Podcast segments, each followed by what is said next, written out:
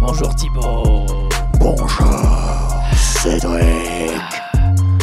Et bonjour à tous les auditeurs de Popcorn Impact. Cette voix est même Oui. pas modifiée. Non, pas du tout. Ça fait peur On sait même pas de quoi on va parler, Non, mais on, est, on mais- anticipe. Eh ben, hein, tu sais quoi, montons dans le, dans le popcorn. Allez, laisse, fais, fais, pousse-toi. Oui, ah, il dégage, vas-y. Allez, j'appuie sur le bouton.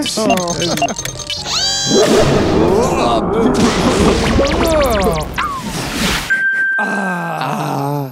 Il, fait, il fait bon. peu bon, plus ou moins. Il n'y a, plus trop de feuilles, mais il fait bon. Ça Alors, sent l'automne. Je regarde notre tableur. Nous sommes dans la région Grand Est, Ah. qui n'existait pas à cette époque, puisque nous sommes en mars 1979.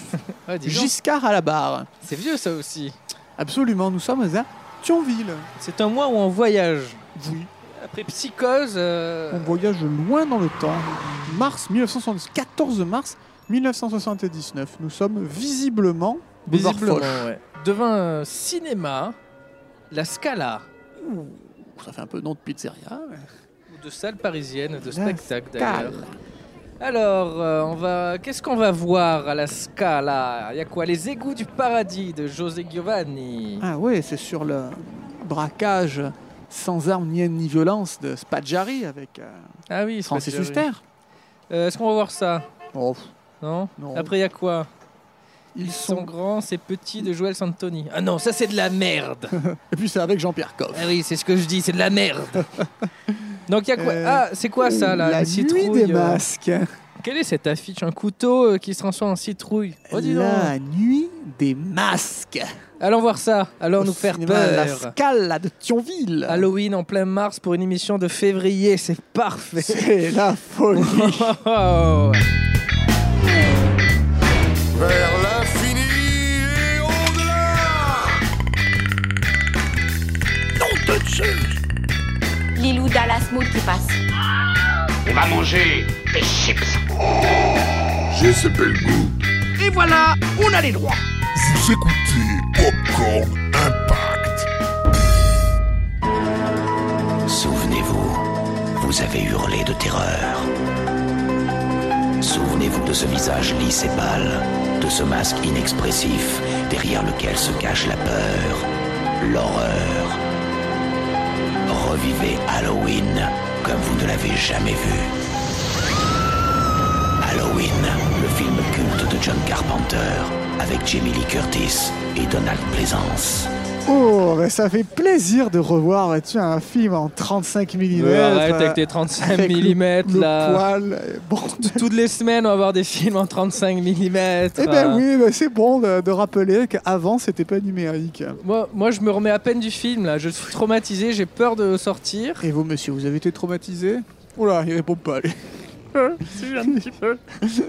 Madame Euh, le l'exploit. Salut. Oui. ex- Oui. Salut. On peut rester À la Scala, à Thionville. On peut, oui, c'est bon Top. Allez, Merci. mer- merci, merci. Ça va plus vite. euh. Tout à fait. Allez, parle-nous du film. Eh bien, ça se passe la nuit d'Halloween. Mais est-ce que tu sais ce que c'est que Halloween, Cédric? Halloween est une fête religieuse anglo-saxonne à la veille de la Toussaint. Par certains aspects, elle rappelle notre mardi gras. Du coup, j'ai cru que tu nous relançais le film. Alors, on en sort. Ouh. Déjà que j'étais pas bien la première fois. Donc, ça se passe. Le, le film commence la nuit d'Halloween 1963 avec le, le jeune Michel. Qui se précipite dans la chambre de sa sœur aînée et la poignarde sauvagement. Et après son geste, eh bien, Michel se, se mure dans le silence et il est interné dans un asile psychiatrique. Mais 15 ans plus tard, Coquinou, il s'en échappe et retourne sur les lieux de son crime et il s'en prend alors aux adolescents de la ville. Michel Tout le temps avec sa musique qui le suit. Oh, ça fait peur Oh Donc- putain, c'est quoi? J'ai cru que c'était. euh, Attends, attends. En c'est flippant ce cinéma. Il y a un spectateur qui était resté, je crois que c'était Michel. C'était pas Michel. pardon.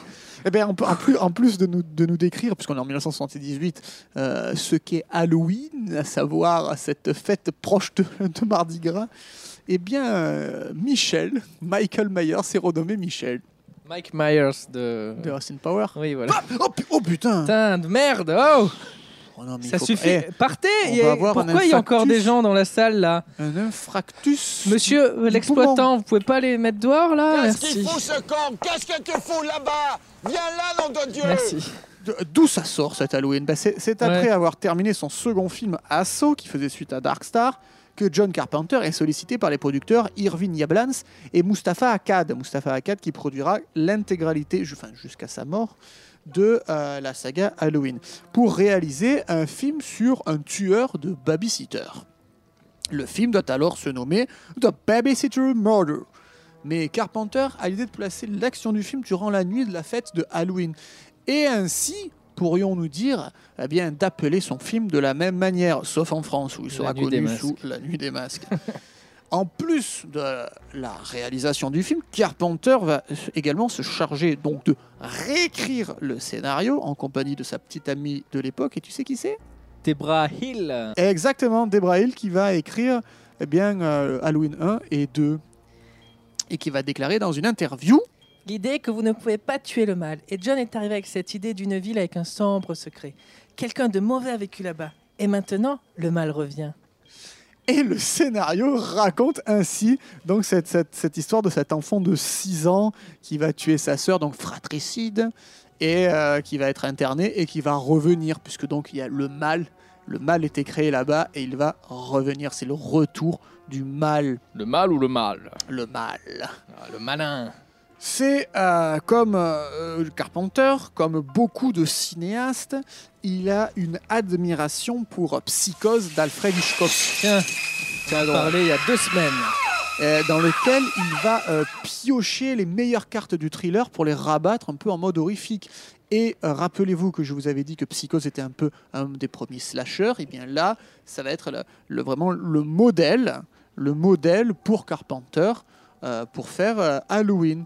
Et pour mieux apprécier donc son processus créatif à, Carpenter, il- il convient de contextualiser cette œuvre parce que dès 1960, à partir de Psychose, le cadre du film de pure épouvante gothique est celui des monstres fantastiques et imaginaires. Là, oh, ça fait référence à Dracula, Oui, totalement. à- au film avec Peter Cushing ou Christopher Lee produit par la Hammer.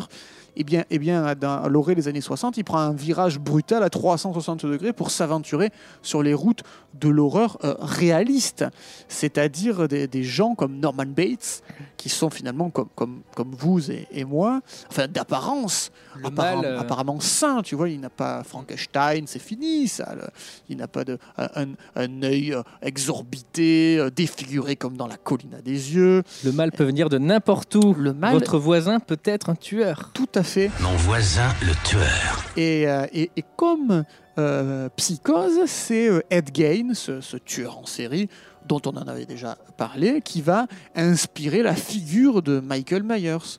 Michael est un boucher, puisque l'autre c'était le boucher de Plainfield.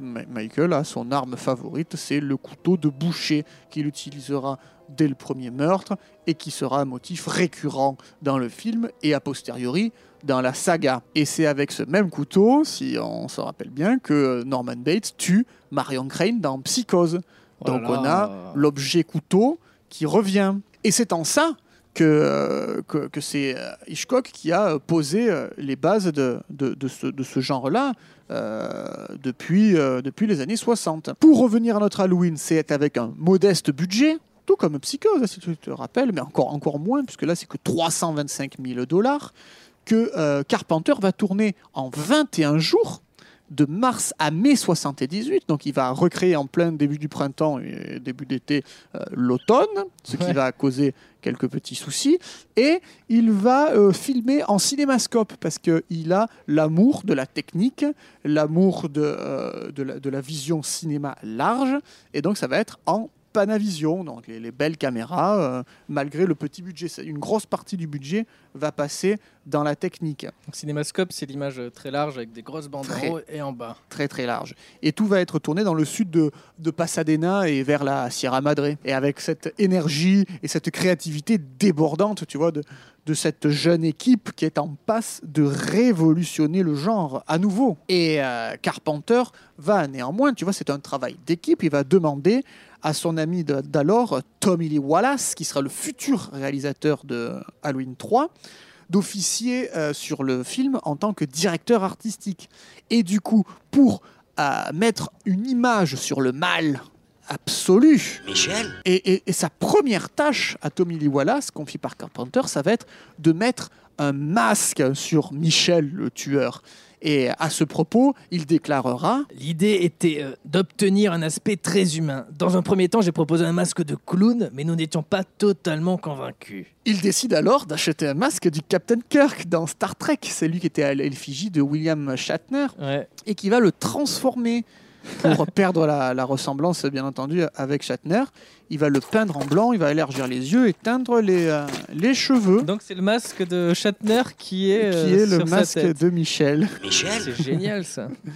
Dans un premier temps, au niveau du casting, suite à ça, on va proposer à Peter Cushing, alors c'est là où c'est entre héritage et modernité, parce qu'on essaye de se démarquer les figures de la Hammer, et pourtant, on va quand même proposer le rôle du sage, le docteur Loomis, à Peter Cushing et à Christopher Lee, qui étaient les deux acteurs phares de la Ouais. Hammer, cette maison de production anglaise, qui a fait euh, une, toute une série de Frankenstein et de Dracula entre les années euh, 50 et 60. Mais les deux refusèrent à cause d'un faible salaire. Et finalement, c'est Donald Pleasance que l'on voyait dans On ne vit que deux fois, en ignoble Blofeld, le- qui va être euh, là et qui va, et qui va obtenir le rôle du docteur Loomis pour 20 000 dollars. Bon, c'est pas beaucoup. Hein. Mm.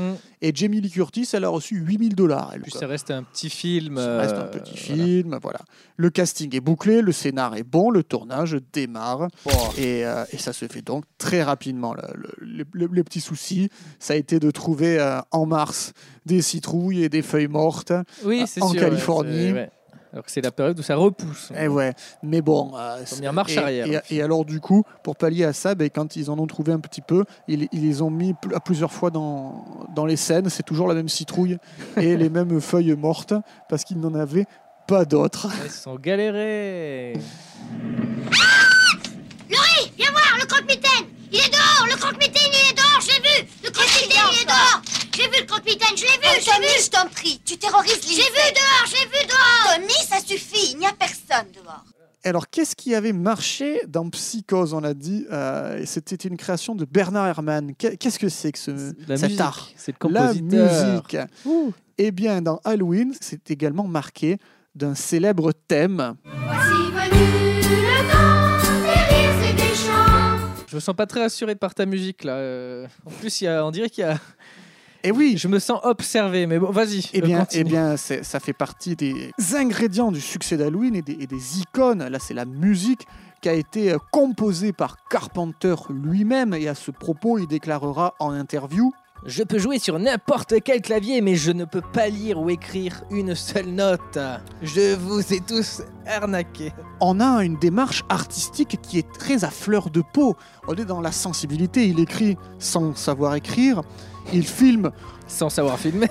mais ça, ça marche bien. C'est- un, un bon mélange, c'est un bon scénario et surtout, même si les moyens n'y étaient pas, il y a de l'inventivité, il y a de la créativité. C'est un- une personne qui nous propose des cadrages, une sens de un sens de la mise en scène inouï. Le film commence sur un plan séquence, caméra portée, vue subjective, On voit dans le masque. de- ouais. on voit le masque, on voit le premier meurtre via les yeux de ce petit enfant. Et puis c'est un, un travelling, on découvre le visage de l'innocence. Michel Euh, c'est un travail passionné, passionnant de voir ce- ce- ces gens travailler. Ça se ressent. Et, euh, et- et Carpenter, c'est un faiseur. C'est pas un yes man, c'est pas un, un réalisateur de téléfilm, c'est un faiseur. Il a ça dans l'âme depuis qu'il a eu euh, la caméra 8 mm de son père quand il était jeune. Il s'est mis à, à filmer un peu de, de toutes sortes de choses, un peu comme le fera Spielberg à la même époque, enfin dans sa jeunesse, un petit peu avant, oui, dans la même jeunesse que Carpenter d'ailleurs, parce qu'il n'était pas vieux Carpenter en 1978. hein. Oui, ils sont de la même, euh, la même génération. la même génération. C'est des gens qui travaillent à l'instinct, qui travaillent dans euh, ce qui devient le, le nouvel Hollywood, même si là on est dans euh, des productions dites d'exploitation. Autodidacte, caméra, euh, scénario, euh, mise en scène, musique, montage. On est sur un, artiste complet qui, avec euh, Halloween, signe sa profession de foi artistique. Si tant est qu'il fallait la resigner après l'incroyable assaut réalisé quelque temps auparavant. Dans Halloween, il n'y avait pas encore la surmortalité à l'écran, puisque au final, Peu de meurtres. peu de meurtres sur les 91 minutes du film, c'est 5 meurtres. Juste pour donner une idée de comparaison, dès Halloween 2, on passe à 10 meurtres. C'est c'est sorti euh, quelques années euh, après. C'est loin de Rambo euh, 2, 3, 4. C'est- c'est- Exactement. Mais c'est 5 meurtres, mais c'est des meurtres efficaces. Et qui, et te marquent en fait, qui te, qui euh, limite qui te traumatisent. et qui vont redéfinir le slasher, le vrai. C'est, c'est après Halloween, la nuit des masques, autant pour moi, que euh, on va vraiment avoir le slasher qui va redevenir à la mode, enfin, qui va devenir une mode et qui va traverser toutes les années 80, les Freddy, les Jason et compagnie. C'est des héritages d'Halloween. Donc ça commence avec Hitchcock qui a, qui a, qui a, Avec- qui- qui a- qui a fait naître ce, ce- Exactement. ce, ce genre. Si on peut et- parler de genre. Et il y a une filiation avec Psychose là qui crève les yeux puisque Ah, hein. Samuel Loomis, qui est le nom du docteur qui est interprété par Donald Pleasance dans Halloween, c'était le nom du protagoniste qui jouait l'amant de Marion Crane dans Psychose. Marion Crane étant la personne qui meurt sous la douche à coups de couteau. Tout est lié. Et plus que ça, Marion Crane, à l'image à, à l'écran, est interprétée par Janet Lee, la mère de Jamie Lee Curtis. Et Donc vrai, double affiliation, c'est sa fille. Et c'est le même nom du personnage et ils ont la même arme. Halloween est le fils euh, de, De Psychose. Peut-être on pourrait, on pourrait y aller. Donc pourquoi tu remets la musique C'est normal Ah ben non. J'ai Oh, ce- putain Oh putain, qu'est-ce que c'est que ça Là-bas C'est pas un spectacle. Je savais qu'on était. Cours Cours Me casse Cours euh, Ciao Ciao les spectateurs. Vite, on retourne au popcorn Bon ben, alors Cédric, euh, Halloween de John Carpenter sorti en 78, Impact Ou pas Impact Euh, J'appuie sur le bouton. 283 000 Ah oui, humains. c'est pas la folie. c'est pas énorme, mais mais Mais il faut il va replacer falloir dans le contexte. euh, exactement. La nuit des masques, c'est pas un truc euh, qui, était en vogue en France et nous c'était plutôt Mardi Gras. Oui, à- Halloween, ça ne parle, ça ne parlait Donc, pas. euh, euh, déjà que ça a du mal à prendre, ouais. Donc voilà, les citrouilles et tout ça, on sait pas trop, on comprend pas trop. C'est comme ça, ça fait également partie des peurs du mythe américain. Halloween, euh, le masque de clown au début, le couteau. On est dans un produit qui s'adresse avant tout aux Américains. Oui, les, les maisons, la, Les la, la petite mais- banlieue, mais même le-. La façon de célébrer et qu'il y ait des meurtres le soir d'Halloween, c'est très puritain et on, on voit peu de. Ça arrive peu en France, hein, les meurtres Voilà. au soir d'Halloween. Aux États-Unis, par contre, c'est un impact de folie. Ah, C'est la folie puisque ça va rapporter 47 millions de dollars pour un budget de 320 000. oui, c'est plus gigantesque. son exploitation vidéo, plus son exploitation mondiale, au final, on est rentable à 20 997%. C'est gigantesque. C'est-à-dire que pour 1 dollar euh, investi, on en récolte 20 997. C'est énorme. Donc c'est un véritable raz-de-marée au box-office. Alors qu'en plus, c'est quand même un- une cible très niche, le film d'horreur, et, Eh ça, oui, mais ça n'a pas vocation à avoir du succès. Mais oui, mais quand on propose un produit de qualité, avec la virtuosité d'une mise en scène de John Carpenter et de sa musique et de son montage, eh bien, on passionne les foules. Et qu'est-ce qui se passe quand un film marche, Cédric? Pour les sous-sous, dans la popoche. On fait des remakes. On fait des suites. Ah, des suites. On, on est Des en, préquels. on est en pleine époque des années, fin des années 70, début des années 80. C'est le début des suites. Donc le film Halloween 1 est sorti en 1978. Et alors là, attention, dès 1981, trois ans après, sort Halloween 2 sur les écrans, forcément, pour surfer sur le succès. Ce n'est plus Carpenter qui est à la barre, on le remplace directement par Rick Rosenthal, mais Carpenter garde encore, dirions-nous, euh, vraiment le contrôle un peu artistique euh, de la post-production de Halloween 2. D'ailleurs, il va y avoir une brouille entre Carpenter et Rosenthal, parce que Carpenter voudra, en post-prod, retourner quelques scènes pour faire un peu Ah plus oui. horrifique. Il était vraiment impliqué, c'est pas juste un Voilà, nom. euh, Carpenter, c'est Halloween 1, Halloween 2. euh, c'est, on, on pourrait voir limite ça comme un, un diptyque. D'ailleurs, les deux films sont en cinémascope. Après, ça va, ça, ça va s'oublier, le cinémascope. Ça va être en version télé. après. Ça va être un peu plus proche de la télé. Carpenter avait dans l'idée, à la base initialement, de faire, euh, s'il y avait suite, de faire des scénarios différents en fonction des, des Halloween. C'est-à-dire que déjà Halloween 2 n'aurait pas vraiment dû être le diptyque dont je viens de citer, mais aurait dû parler d'autre chose, la thématique euh, principale restant la nuit d'Halloween. Mais bon, le succès monumental d'Halloween 1 a fait réviser un petit peu la copie, on a accouché d'Halloween 2. Avec le succès qu'a eu Halloween 2, on a décidé de produire Halloween 3. La Carpenter a dit maintenant, je veux qu'on fasse ce que j'ai envie de faire, c'est-à-dire une anthologie de films qui se déroulent durant la nuit d'Halloween et qui fassent peur.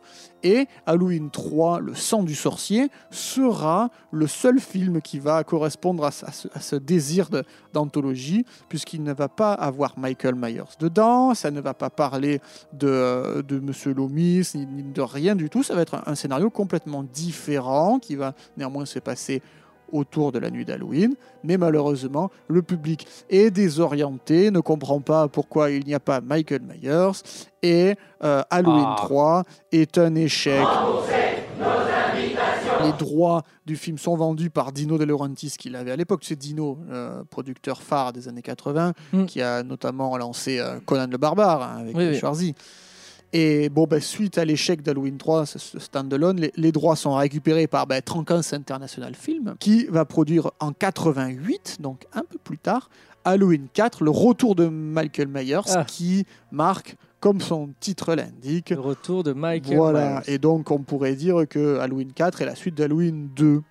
Un bon succès qui encourage à faire dès l'année suivante, en 89, Halloween 5, la revanche de Michael Myers. Mais comme son délai de fabrication est beaucoup trop rapproché, beaucoup trop court, ce qui est devenu la norme hein, avec les sauts maintenant, avec les Paranormal Activity. Mais Mais sauf ça qu'il va, sortait Halloween d'ailleurs à chaque Ouais. fois. Et ça va euh, être un échec Halloween 5 qui va quasiment enterrer la franchise. Euh, comme c'est un hein. échec total en- en- aux États-Unis, il sortira qu'en direct ou DVD dans pas mal, enfin direct ou VHS, direct ou vidéo dans pas mal de, de pays, et restera une seule semaine au cinéma en France. Mais c'est sans compter sur les frères Weinstein qui sauvent le navire et produisent en 1995 Halloween 6, la malédiction de Michael Myers de Voilà. Joe Chappelle, et là regain de succès.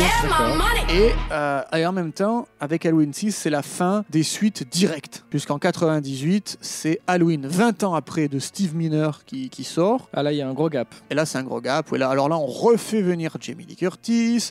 On fait comme si toutes les suites d'avant n'avaient pas existé depuis Halloween 2. Elle revient dedans Ouais, aussi? elle revient. Et, euh, et ça se veut, voilà, comme une, une suite directe de l'épisode 2. Ça gomme les épisodes 4 et 5. Et là, énorme succès. La machine est relancée. Du coup, les frères Weinstein se frottent les mains. Dès 2002, c'est-à-dire trois ans plus tard, ils sortent Halloween Résurrection, où Jamie Lee Curtis était tenue par contrat de faire une apparition, donc elle, elle demande que son personnage soit tué dès l'ouverture du film, c'est ce qui se passe. C'est ce qui se passe. Et, et c'est un- donc Halloween Résurrection, c'est une suite façon Loft Story, parce qu'on était en pleine... euh, 11 célibataires coupés du monde, filmés dans un loft de 225 mètres carrés, 24 heures sur 24, par 26 caméras et 50 micros. Euh, on, on s'est filmé euh, comme le loft, avec des caméras, les, les participants, les, les acteurs du film, enfin les, les personnages du film portent des caméras sur eux. euh, C'est la suite directe d'Halloween 20 ans après, et c'est un gros bide qui a failli enterrer la franchise. Mais Zéro impact. en 2007, il sort Halloween, tout court.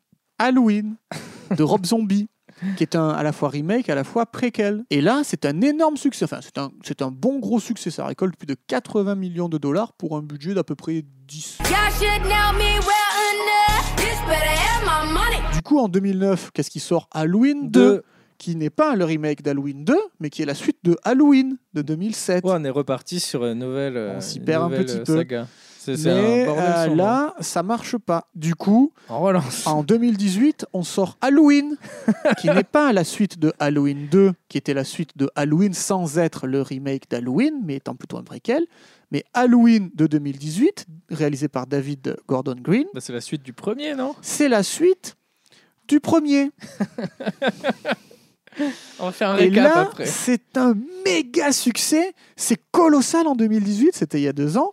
C'est 253 millions de dollars euh, amassés. C'est simplement, purement et simplement, le plus gros succès de toute la saga. Donc, dès cet Halloween-là 2020, sortira Halloween Kills, la suite d'Halloween. C'est comme Machete, Machete Kills. Exactement. Donc Et- après, il y aura Halloween Kills in Space. Exactement. Mais, euh, mais là, ils ont dit comme ça, tellement gagné, ils ont tellement eu d'argent qu'ils ont tourné back-to-back Halloween Kills, qui va sortir à Halloween 2020, et Halloween Ends, qui Ah. sortira à Halloween 2021. Par le même Back-to-back. réel à chaque fois. Du coup, je me permets de, de vous redire de la- le Petit bordel. récap, ouais, vas-y. Petit récap. Donc, on a ce qu'on pourrait dire une première lignée chronologique avec Halloween, suivi de donc 1978, John La Carpenter, le film dans lequel nous parlons, voilà. Suivi de Halloween 2, Halloween 4, Halloween 5 et Halloween 6. Ok. Ça, c'était pour une première lignée chronologique. De toute façon, Halloween seule 3 histoire, ça. est un film autonome, voilà. Donc ça, c'était la première lignée chronologique. Après, c'est là où on commence les uchronies, les modifications de timeline, un peu façon Days of Future Past. Donc il y a un monde en parallèle où il y a. La deuxième chronologie, c'est Halloween, la nuit des masques, suivi de Halloween 2, Ok, pareil. suivi de Halloween 20 ans après, suivi de Halloween Résurrection. Ok. Donc là, on a gommé Halloween 4, 5 et 6. Et on a une troisième lignée chronologique qui commencerait par Halloween, la nuit des masques, Encore. qui serait suivi par Halloween 2018, Halloween Kills et Halloween Ends. Et là, on aurait zappé Halloween 20 ans après, Halloween Résurrection, Halloween 2, Deux, trois, 4, quatre, 5 cinq. et 6.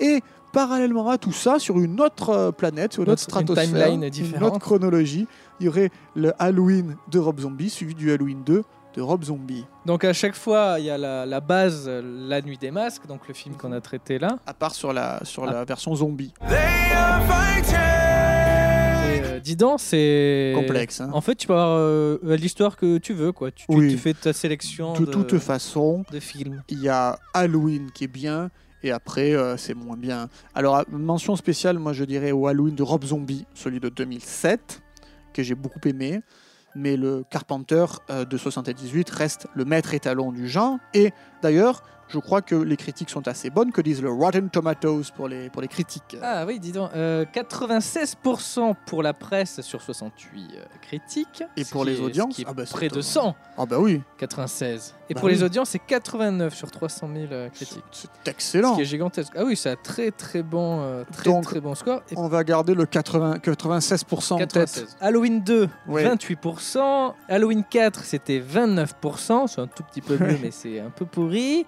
Halloween 5, 13%. Là, c'est les gens n'ont pas du tout, enfin les- la presse n'a pas du tout aimé. Halloween 6, 6%. Donc là on est au, au ras des pâquerettes. Peut-être Halloween 7, ça sera 7%. Regain d'intérêt peut-être pour Halloween 20 ans après. Oui. Halloween 20 ans après, euh, 98, donc 52%. Ça, c'est- c'est un peu mieux. C'est plus honorable après le, le premier. hein. C'est mitigé, mais ça va. C'est par rapport à, à toute la saga, c'est le deuxième, euh, le deuxième meilleur score de la saga. Après, il y a quoi? Il y a Halloween euh, Résurrection, 11%, touche d'avis le euh. Halloween euh, de 2007, donc Alors, le, celui que j'aime bien, le remake là, Euh, le remake suite préquel, le remake Euh, et préquel. 26%. Non, mais c'est la cata. hein. Et Halloween 2 de Zombie, c'était euh, 22. 22%. Euh, je fais quoi? Je me lance dans le popcorn pour faire une interview?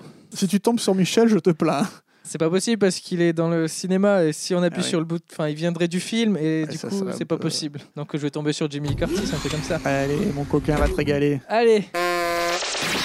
Oh putain c'est Michel. Euh, Thibaut, Thibaut, Thibaut, il y a. Oh, t'inquiète. T'inquiète, on est bien. je, Il fera pas de mal. Sois sympa avec lui, hein. Ok, je vais essayer. Si, je meurs, hein. si je meurs, tu vas te taper les prochaines émissions tout seul. hein. Bonjour Michel. Euh, ça va? C'est un peu flippant. Euh, très bien. Euh, moi, ça va pas très fort là, je dois avouer. Si on doit échanger un petit peu, te parler de mes ressentis, super. Ah, il y a ton, ton téléphone qui, qui- qui sonne. Tu réponds pas? Réponds pas. Pose ce couteau, Michel Thibaut Thibaut, il va me buter Thibaut Thibaut, aide-moi Oh, C'est fermé Sors, sors, sors, sors, sors, Je peux sors, pas, sors, je peux sors, pas, c'est sors. fermé, je peux pas peux pas Le bouton, le bouton, il est où le bouton? Ah Ah Oh Merci, hein Merci pour ton aide, hein Ah bah a pas de quoi, tu sais si on peut aider les amis en difficulté. C'est euh, sympa Franchement, j'ai failli passer Si on peut aider les amis en difficulté, il y a pas de souci. Bon, tu m'en veux pas trop? Si, allez, on se barre Oui on va vous donner rendez-vous la semaine prochaine. Hein. Pour un nouvel épisode. Euh... Encore un pas.